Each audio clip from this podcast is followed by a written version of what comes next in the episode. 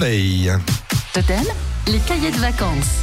Les cahiers de vacances avec Thierry Moreau et Thierry, l'été, il nous arrive parfois d'avoir très très chaud. On en a fait l'expérience l'été dernier, puis il y a tout juste 20 ans avec la canicule de 2003.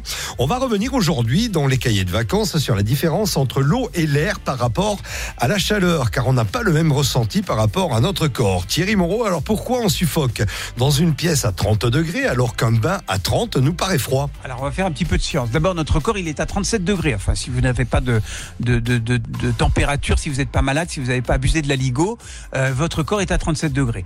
Il doit sans cesse lutter pour maintenir cette température. Donc quand il fait 30 degrés à l'intérieur, à l'extérieur, pardon, que ce soit dans l'air ou dans l'eau, le milieu extérieur nous prend de la chaleur de notre corps. Et nous, on brûle des, des graisses et du sucre pour maintenir cette chaleur.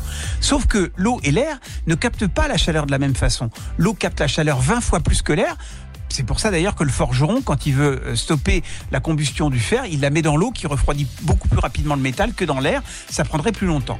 Euh, donc la température qui nous satisfait, qu'on trouve agréable, se situe en fait, suivant les personnes, entre 20 et 25 degrés. Moi, euh, très honnêtement, c'est plutôt 20 degrés. Et quand l'air est à cette température, on ne ressent ni le chaud ni le froid. Pour la bonne raison que notre organisme n'a pas d'effort à faire pour maintenir son corps à 37. Mais quand la température atmosphérique dépasse les 25 degrés, eh bien, notre corps est, un surch- est en surchauffe euh, et la température corporelle baisse. euh, on, fait en sorte que la température corporelle baisse et donc ben, on transpire. En Mhm. revanche, euh, comme l'eau capte 20 fois plus euh, la chaleur, et ben dans un bain à 30 degrés, et ben évidemment euh, ça vous paraîtra froid parce que on remue, on saute, on nage, contrairement à la baignoire.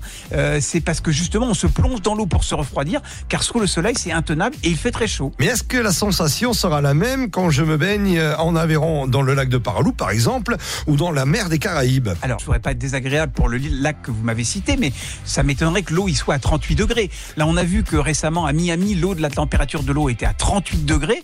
Donc, vous avez l'impression, quand vous rentrez dans l'eau, que vous êtes quasiment à la température de votre corps. Mais si l'eau est à 30, euh, ben, vous avez l'impression que euh, c'est en dessous de la température corporelle, donc vous le sentez. Et si c'est plutôt à 20, ce qui me semble être la température du lac dont vous m'avez parlé, peut-être 22, 23, eh bien là, vous avez évidemment un sentiment de fraîcheur, mais qui est plutôt agréable quand votre corps euh, a très très chaud à cause de la température extérieure. Allez, on va faire trompette Thierry, on va aussi réécouter vos cahiers de vacances en podcast. À demain Thierry.